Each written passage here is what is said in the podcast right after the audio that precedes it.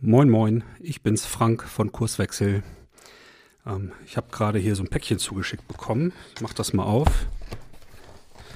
USB-Stick. Hm. Stecke ich mal in den Computer. Gucken, was da drauf ist. Kultur.exe. Hm. Ich starte das mal. So, Doppelklick. Hm. So, bitte die gewünschten Kulturparameter eintragen. Okay, wie soll die Kultur denn sein? Ich überlege mal. Ja, Offenheit, gegenseitiger Respekt. Hm, okay, so die üblichen Dinge, die wir uns alle wünschen. Engagement der Mitarbeiter. Klasse. So, Installation starten. Klick. So, Fortschrittsbalken, Sanduhr. Hm, klappt irgendwie nicht. Kultur lässt sich nicht so leicht installieren, offensichtlich. Naja, ja, Spaß beiseite. Ähm, natürlich können wir Kultur so nicht installieren, sollte jedem bewusst sein. Aber was so dahinter steckt, unsere Gedanken, darüber spreche ich jetzt gleich mal mit Alina, meiner Kurswechselkollegin. Ähm, seid gespannt. Los geht's. Du hörst den Kurswechsel Podcast. Wir machen Arbeit wertevoll, lautet unsere Vision. Im Podcast sprechen wir über lebendige Organisationen, den Weg dorthin und die Nutzung von modernen Arbeitsformen.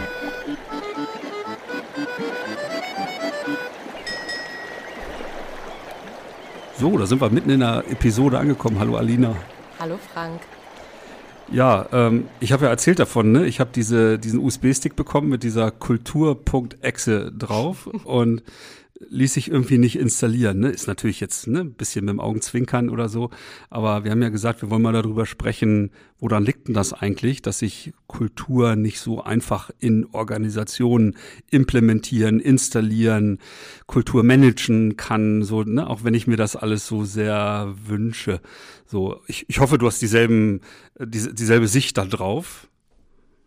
Absolut. Also es ist tatsächlich so, meine Beobachtung bisher, dass uns das häufig auch in unseren Beratungsprojekten irgendwie um die ähm, über den Weg läuft, dass da schon mal ein Kulturentwicklungsprogramm stattgefunden hat und dann gibt es Werteposter und irgendwann ist es peinlich, dann hängt man diese Werteposter wieder ab, weil man hatte ganz viel Spaß, die zu entwickeln, aber so richtig was geändert hat sich nicht.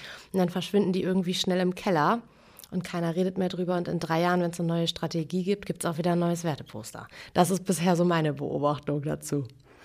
Jo, kann ich voll mithalten. Also ich habe ja nun auch, äh, wie die Hörer wissen, eine lange Konzernkarriere und in, in der Zeit ähm, gab es diverse von diesen Kulturprogrammen. Manches hatten andere Namen, äh, manche äh, wurden auch unterschiedlich natürlich organisiert, weil es wurde dann immer irgendwie anders gemacht. Manchmal gab es dann Workshop-Reihen, wo dann irgendwie alle Mitarbeiter in der Regel von den Führungskräften, die sich die neue Kultur ja ausgedacht haben, dann mhm. informiert wurden. Ne? So funktioniert jetzt irgendwie das Miteinander und so verhalten wir uns. Und, und leider habe ich natürlich genauso diese Beobachtungen gemacht, ähm, dass das Ergebnis ist, das schläft dann irgendwann ein. Ne? Und wenn Leute dann fragen, Mensch, was ist denn jetzt mit der, mit der Kultur? Ja, hat irgendwie nicht so geklappt. Äh, wir wollen jetzt nicht das Fass aufmachen, dann liegt es wohl an den Menschen, die, die schaffen das nicht, diese Kultur zu leben, aber das ist dann nochmal wieder eine andere Geschichte. Wir wollen mal so ein bisschen bei der, bei der Kultur natürlich bleiben. Ähm, vielleicht müssen wir irgendwie als erstes mal irgendwie klären, wenn wir darüber nachdenken, warum scheitert das? Was ist denn unser Verständnis eigentlich? Was, was ist denn diese Kultur, von dem wir da immer reden? Mhm. Also äh, vielleicht sonst noch mal eben eine, eine, kleine Rolle quasi zurück. Die Frage, die ich mir häufig stelle, ähm, wenn mir sowas entgegenkommt, ist, wa warum ähm, glaubt man eigentlich, dass man über dieses Anfassen der Kultur einen Effekt hat? Also was, was steckt quasi dahinter? Und teilweise was mir dann berichtet wird, ist, naja, Google hat auch eine total tolle Kultur und Google ist ein super erfolgreiches Unternehmen. Ähm, und wenn wir nicht erfolgreich sind, dann liegt das wohl an unserer Kultur. Und da sind wir, glaube ich, dann auch schon mitten in dem, was du gerade schon angeteasert hast, was eigentlich unser Kulturverständnis ist. Und ähm, ja, vielleicht willst du da einfach mal weitermachen und den, den Ball aufnehmen. Ja, gerne. Ne? Also wenn, wenn Kultur im Grunde sowas ist wie die Summe von dem Verhalten aller Leute und irgendwie so das, das Gedächtnis der, der Organisation, oftmals dann auch so mit so einer Metapher als Schatten der Organisation äh, bezeichnet, ne, dann, das sind das, dann sind das für mich alles so Begriffe, die nicht greifbar sind. Ne? So ein Schatten kann ich halt irgendwie nicht so packen und irgendwie sagen, so, ich bringe dir Schatten jetzt irgendwas bei. Du musst jetzt offen sein, du musst jetzt respektvoll sein und ne, also das sind ja diese jede jedes Kulturposter hat ja auch e, ehrlicherweise sehr ähnliche Formulierungen, ne? Irgendwie so ein so ein Idealzustand dazu beschreiben ist ja auch nicht schwierig und das vielleicht so ein bisschen auf die jeweilige mhm. Organisation irgendwie anzupassen. Naja, das das gelingt ja spielerisch irgendwie so, ne? Aber diesen Schatten oder einem Gedächtnis kann ich ja auch nicht direkt was einimpfen, genauso wenig wie ich Menschen direkt ja ins Gehirn äh, etwas einpflanzen kann, damit sich ein Mensch irgendwie anders verhält. Und das ist wahrscheinlich, ich bin jetzt nun kein Psychologe, aber wahrscheinlich etwas, was durchaus dahinter steckt, warum Menschen ähm, ja sich nicht daran halten, was dann auf so einem Poster steht oder ähm, in so einem Workshop erzählt wird oder oder oder wie auch immer das dann im Detail funktioniert. Ergänz mal, wie, wie guckst du auf diesen Kultur Kulturbegriff. Ja, ich finde das immer total, ähm, total schön mit dem Schatten, eigentlich als Bild, weil du sagtest das eben schon, das kann man nicht direkt anfassen und man kann es auch irgendwie nicht äh, direkt gestalten. Und ich glaube, das ist was, wo wir ähm, so im Unternehmensalltag ganz häufig ähm, drüber, drüber wegstolpern, dass wir da vielleicht noch nicht so das Bewusstsein für haben, dass Kultur nichts ist, wo ich einen USB-Stick reinschiebe und dann haben wir das, sondern es entsteht irgendwie. Und ob ich jetzt mich als Alina in einer bestimmten Art und Weise verhalte, hat es nicht unbedingt einen Einfluss darauf, was dann nachher in der Kultur abgebildet wird. Und ich glaube, da sollten wir vielleicht gleich noch mal so ein bisschen rauf, dass wir das auseinanderdröseln, weil ähm, solange man bei der Vorstellung ist, dass wir das direkt beeinflussen können und so diese Vorstellung haben, wenn ich etwas in das System reingebe, kommt genau das raus, dann schürt das halt natürlich falsche Erwartungen. Und so ist das aus meiner Sicht bei der Kultur halt eben nicht. Aus meiner Sicht entsteht die natürlich auch, weil wir uns verhalten, wie wir uns verhalten. Aber ob jetzt genau das rauskommt, was wir uns vorher erwünscht haben, das ist halt eben so ein bisschen tricky an der ganzen Geschichte. Das ist so dieser Manager-Traum halt, ne? Dass ich, dass ich das irgendwie anordnen kann, dass ich das steuern kann, dass ich das managen äh, kann, wie Verhalten in, in, der, in, in der Organisation oder da, wo ich halt irgendwie wirke, ne? genau so funktioniert, wie, wie ich mir das vorstelle. So, das ist schon irgendwie eine, eine frustrierende Nachricht, ne? muss man ja ehrlicherweise sagen, weil so viele wünschen sich das, ne? Und sonst würde ja nicht in vielen, vielen Unternehmen, die wir, die wir kennen, halt genau solche Aktivitäten zu beobachten sein. Ne? Wo gibt's denn nicht irgendein äh, in, in der Strategie verankert, irgendwie so ein Kulturprogramm oder so, bis und bis die Leute dann dahinter kommen, äh, dass das so leider nicht funktioniert, das braucht ein bisschen. Ne? Ja, vielleicht können wir das auch irgendwie mal an einem, an einem Beispiel ähm, ganz also konkreter machen. Ich glaube so, wenn wir jetzt hier wieder bei unserem Werteposter sind, so, ein, so was ganz Beliebtes ist Vertrauen. Es ist irgendwie schön, da hat man, da fühlt man sich wohl. Und äh, wir gehen jetzt mal davon aus, wir haben uns das irgendwie aufs Werteposter draufgeschrieben, ganz dick und fett Vertrauen. Und meine Führungskraft sagt mir auch so, ab morgen haben wir hier eine Vertrauenskultur dann ist es ja trotzdem so, dass ich vielleicht mal die Erfahrung gemacht habe, dass ich der ein oder anderen Kollegin vielleicht nicht ganz so vertrauen kann, weil das im letzten Projekt echt mega in die Hose gegangen ist. Da war ich nicht so begeistert von. Und jetzt kann ich, habe ich natürlich zwei Möglichkeiten. Ich kann zu meiner Führungskraft hingehen und irgendwie sagen, hier, das mit dem Vertrauen und den beiden da hinten läuft nicht so. Ähm, oder, und das ist, glaube ich, in den, in den meisten Fällen eher so der Reflex, ich spiele ein Vertrauen vor. Weil ähm, das ist, glaube ich, einfacher, als wenn ich da bei meiner Führungskraft anklopfen muss. So. Und weil ich ja vielleicht nicht so ganz blöd bin, kann ich mir ja schon fast denken, wie das mit den anderen beiden ist. Wenn ich denen jetzt Vertrauen vorspiele, bedeutet das dann, dass die mir vielleicht auch Vertrauen vorspielen und haben wir dann vielleicht sogar eine Misstrauenskultur? Also da habe ich ja eigentlich genau das Gegenteil von dem, was ich mir eigentlich aufs Werteposter geschrieben habe. Und deswegen finde ich, das ist echt ein sensibles Thema und zeigt vielleicht auch noch mal ganz gut, dass man es eben nicht anordnen kann und auch nicht installieren kann. Definitiv. Und ich meine, bei dem bezogen auf das Beispiel, ähm, ja, Vertrauen entsteht halt eben nicht durch einen Appell oder ein Aufruf Absolut. oder, oder ähnliches ja. halt, ne? Sondern bis wirklich Vertrauen entsteht, brauche ich ja irgendwas. So. Und ähm, jetzt haben wir, glaube ich, so ein gewisses Grundverständnis mal vermittelt, was wir unter Kultur äh, verstehen. aber müssen wir deswegen jetzt den Kopf in den Sand stecken und sagen, okay, diese, diese Dinge, die ich da jetzt eigentlich auf so ein Werteposter oder Kulturposter oder so draufschreibe, kann ich nie erreichen, wenn die aktuell nicht da sind oder ich kann das so gar nicht beeinflussen. Da muss es doch was geben, oder? Deswegen, deswegen ruft man uns dann ja auch an als Kurswechsler.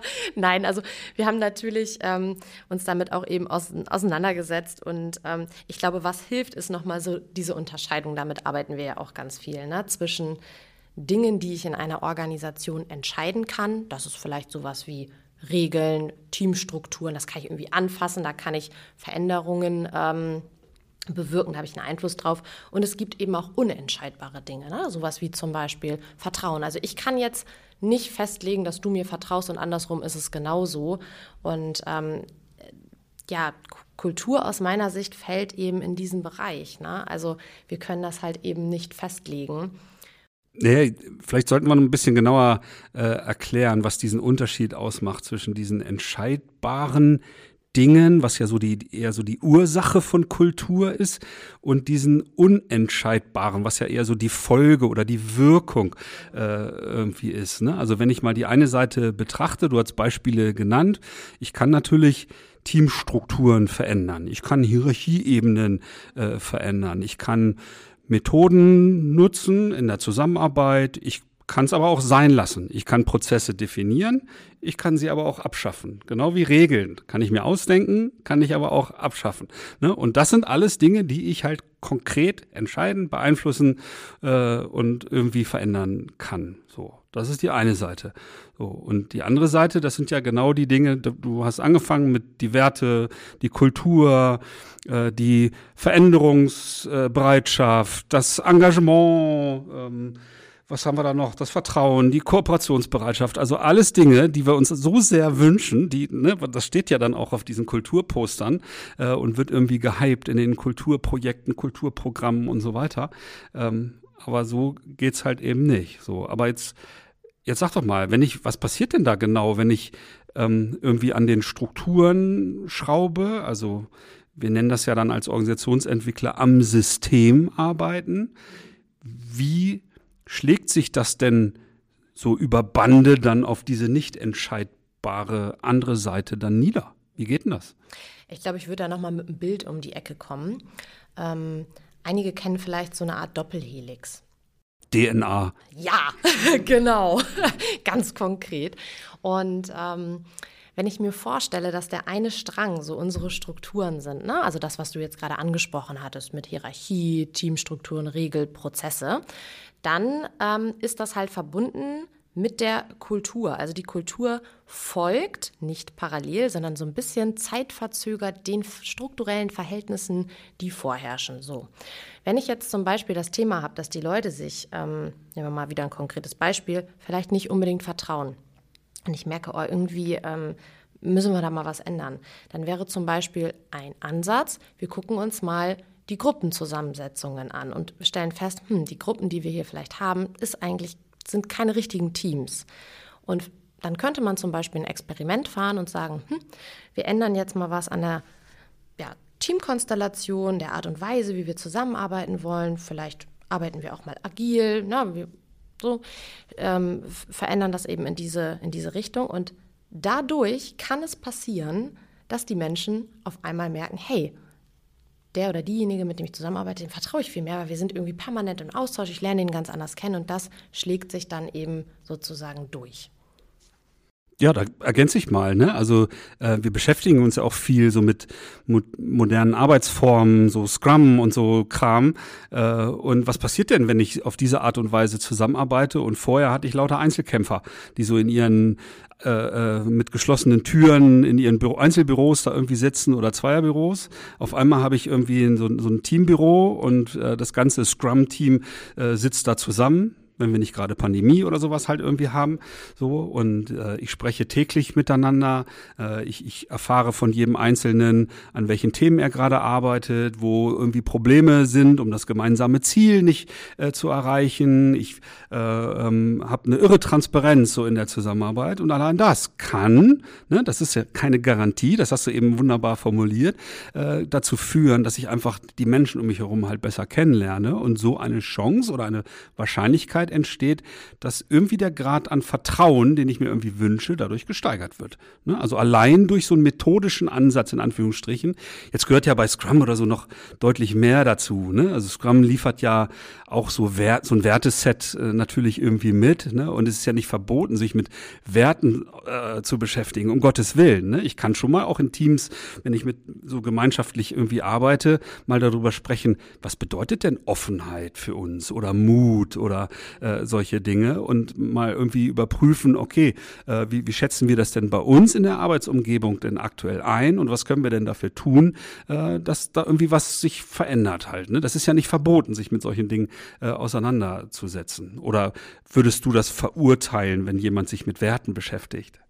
Nein, also überhaupt gar nicht, weil da ist für mich auch wieder die Frage, was kommt eigentlich dabei raus? Ne? Also ähm, nehmen wir uns das mal. Es, es, ist da jetzt vielleicht irgendwie eine Gruppe, die ist auf dem Weg zum Team und die hat jetzt vielleicht erstmal da ein paar Werte aufgeschrieben und schon alleine eine gut moderierte Reflexion kann dann ja auch schon wieder was bewirken. So dieses, ey, wir kommen miteinander in den Austausch. Ne?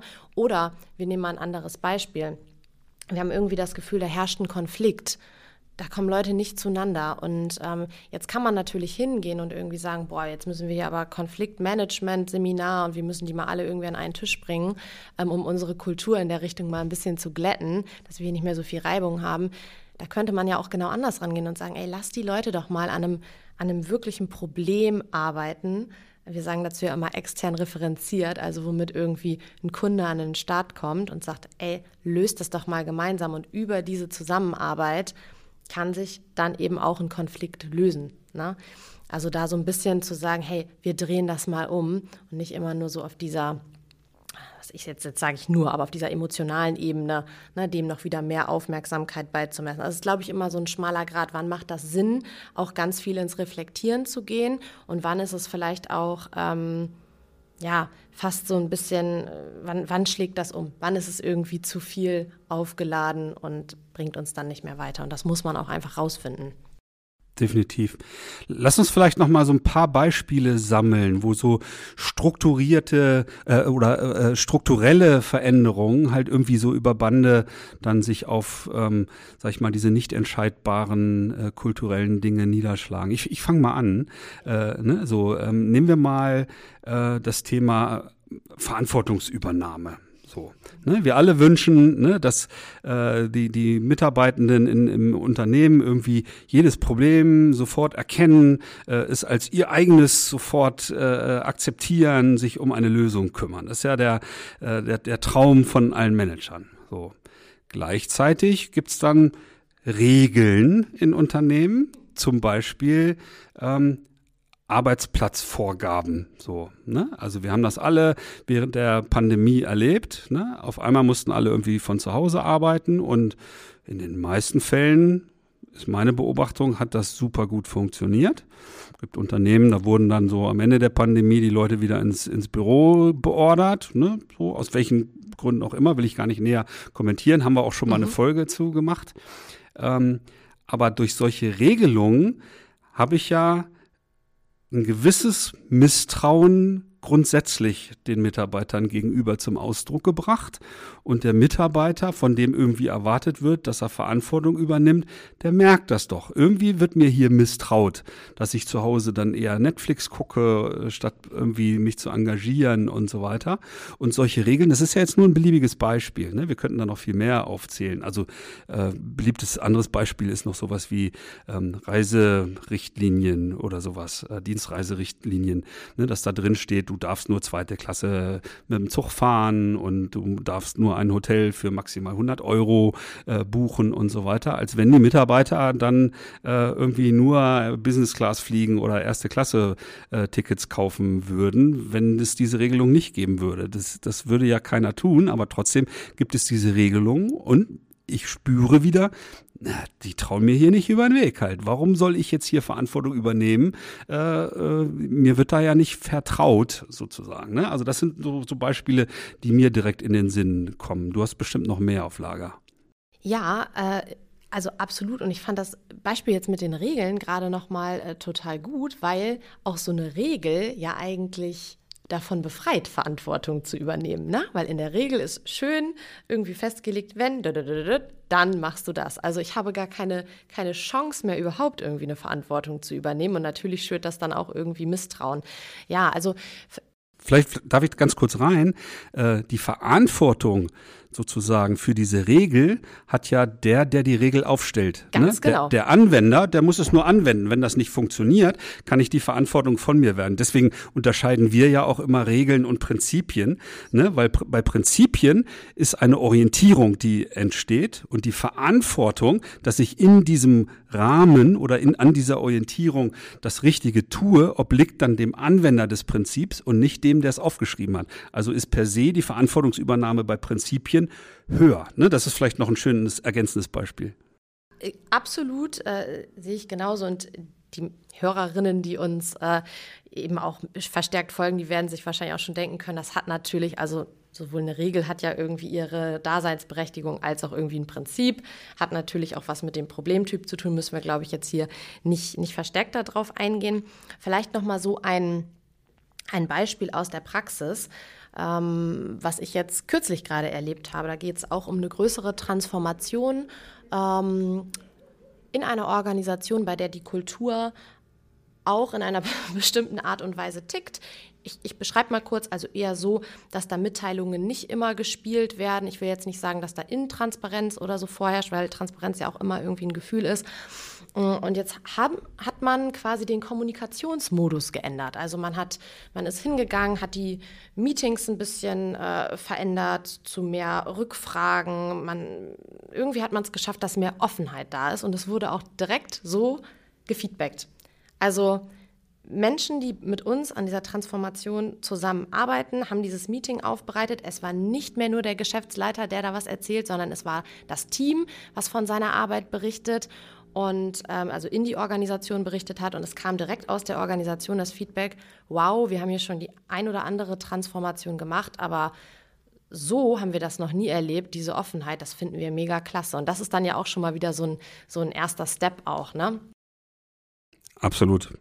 Ähm, ich grübel gerade, habe ich auch ein spontanes Beispiel aus der Praxis. Hm, ja, Prozesse ist immer noch ein schönes, schönes Beispiel. Ich habe mit einem Unternehmen äh, mal viel über Prozesse gesprochen, weil dieses Unternehmen halt gewöhnt war, äh, jeden Arbeitsablauf irgendwie in Form von, von Prozessen zu beschreiben. Allerdings in vollem Bewusstsein, ähm, dass irgendwie, das kennt ihr Hörer natürlich, die Welt so dynamisch geworden ist, dass ich halt oftmals von Prozessen halt auch irgendwie abweichen muss. Also haben wir angefangen, halt bestimmte Prozessbeschreibungen in, in Frage zu stellen und zu überprüfen, okay, ist das jetzt ein Prozess, der sich wirklich auf diese Art und Weise immer wieder und immer wieder wiederholen lässt? Dann ist es ja sinnvoll, auch diesen Prozess zu optimieren, um Zeit zu sparen und so weiter. Äh, oder ist ein Prozess, der so in der Praxis gar nicht vorkommt? Und die haben dann wirklich Prozesse identifiziert und sozusagen auf Müll geworfen und gesagt, wir müssen da viel flexibler äh, damit umgehen und, und vertrauen da auf den logischen Menschenverstand der zuständigen Mitarbeitenden. Äh, und das war ein voller Erfolg. Ne? Auch da hatte ich ganz entscheidbare Dinge, ähm, nämlich diese Prozesse, mit denen ich gearbeitet habe. Und es ist eine Kultur von ich erkenne das Problem und ich reagiere dann so, um das Problem zu lösen, statt mich irgendwie an eine Prozessbeschreibung zu halten. Ne, so und ne, somit hat sich die Kultur halt verändert und die waren ganz glücklich damit. Ich glaube, ein Beispiel habe ich auch noch und ähm, das hat was mit Zielvereinbarung zu tun. Ähm, ein Team aus Beratern, ähm, bei dem das Symptom irgendwie so war Wissenstransfer. Und das poppte immer wieder so hoch, dass die Leute, also die Berater in diesem Team, nicht so richtig ihr, ja, ihr Wissen ausgetauscht haben. Und das wurde dann immer von der Bereichsleitung auch kritisch angemerkt. Ja, wieso? Wir haben doch da XY in dem Projekt, die hat doch da schon Erfahrungen gesammelt, tauscht euch doch mal aus. Und das dahinterliegende Thema war eigentlich, dass die Berater alle individuell verzielt waren. Die waren alle in unterschiedlichen äh, Kompetenzstufen auch ähm, eingeteilt. Und da ging es ganz stark darum, sich auch in, in Meetings mit der Bereichsleitung, ich sag mal, die eigene Schaubühne gut zu gestalten und ein bisschen darzustellen, ey, das weiß ich. Und dann platziert man das eben an einer bestimmten Stelle, anstatt das irgendwie mit dem Kollegen im One-on-One -on -One oder wenn man das mal irgendwie auf dem Flur mitbekommen hat. Und ähm, da halt ranzugehen, zu sagen, naja gut, weil wir hier alle als Einzelkämpfer irgendwie unterwegs sind und gar nicht richtig als, als Team, darf man sich danach auch aus meiner Sicht nicht wundern, dass da keiner irgendwie teilt, wenn alle irgendwie individuell verzielt sind und ihr, ja, ich sag mal, Mitarbeiterjahresgespräch dann haben und das ist dann ja wie so eine Kette, ne? Ja. Und haben die das in dem konkreten Beispiel dann abgeschafft, das mal ausprobiert oder wie ist das weitergegangen? Mm, das war tatsächlich was, was ich beobachtet hatte. Da hatte ich keinen, also keinen Beratungsauftrag sozusagen. Und ähm, ich hatte das damals angemerkt, aber es wurde nicht verändert. Okay. Also das war tatsächlich so ein, eine verfestigte Struktur. Da war kein Durchkommen sozusagen. Okay. Ja, klappt nicht immer halt. Nee, ne? so. Ist so. ja, ich, ich fasse einfach nochmal irgendwie zusammen, was wir jetzt irgendwie besprochen haben. Ne? Wir kamen ja irgendwie von dem, von dem Wunsch, Kultur irgendwie zu installieren, hatten so dieses, dieses klein, kleine Beispiel, ne? das wie ein Computerprogramm zu sehen und äh, dann irgendwie einen Deployment-Vorgang zu starten oder dann die nächsten Releases zu planen, ne? wie man so Software entwickelt. Naja, wieder, wieder der kleine Spaß. So, wir haben rausgefunden, okay, das, das scheint nicht zu funktionieren, dass ich auf diese Art und Weise äh, Kultur verändere. Dann haben wir gegenübergestellt die, die nicht entscheidbaren und entscheidbaren äh, Entscheidungsprämissen heißt es bei Luhmann, ne? aber ich mache es immer so, ich sage immer Dinge. Ne? Also ich, Jetzt hast du es gesagt. Ja, ich weiß. äh, mache ich gar nicht so gerne. Ne? Aber es gibt Dinge, an denen ich ganz konkret arbeiten kann. Äh, und nur über Bande hat das dann Einfluss auf Kultur, Werte und diese ganzen anderen schönen, weicheren Dinge, die ich mir wünsche. Und zu guter Letzt haben wir dann Beispiele so aus unserem Berateralltag oder aus anderen Beobachtungen geschildert, ähm, was, was so gut funktioniert hat oder vielleicht auch mal nicht. Ich glaube, jetzt haben wir einen ganz guten Abschluss gefunden. Dann bin ich auch froh, dass das mit meiner Excel-Datei da irgendwie jetzt sich aufgeklärt hat. Und dir ja. danke für deine Zeit, Alina. Sehr gerne, hat mir Spaß gemacht. Und für euch Hörer, wie immer, natürlich der Aufruf, schreibt uns gerne, wenn ihr eine andere Meinung habt oder äh, auch mal ein Lob oder auch Kritik loswerden wollt, per E-Mail gerne an podcast.kurswechsel.jetzt oder geht mit uns in den Austausch bei LinkedIn oder Twitter, wo wir auch die Folge veröffentlichen. Vielen Dank fürs Zuhören. Bis zum nächsten Mal. Ciao, ciao. Bis dann. Schön, dass du wieder reingehört hast. Mehr Infos zu uns und diesem Podcast findest du unter www.kurswechsel.jetzt.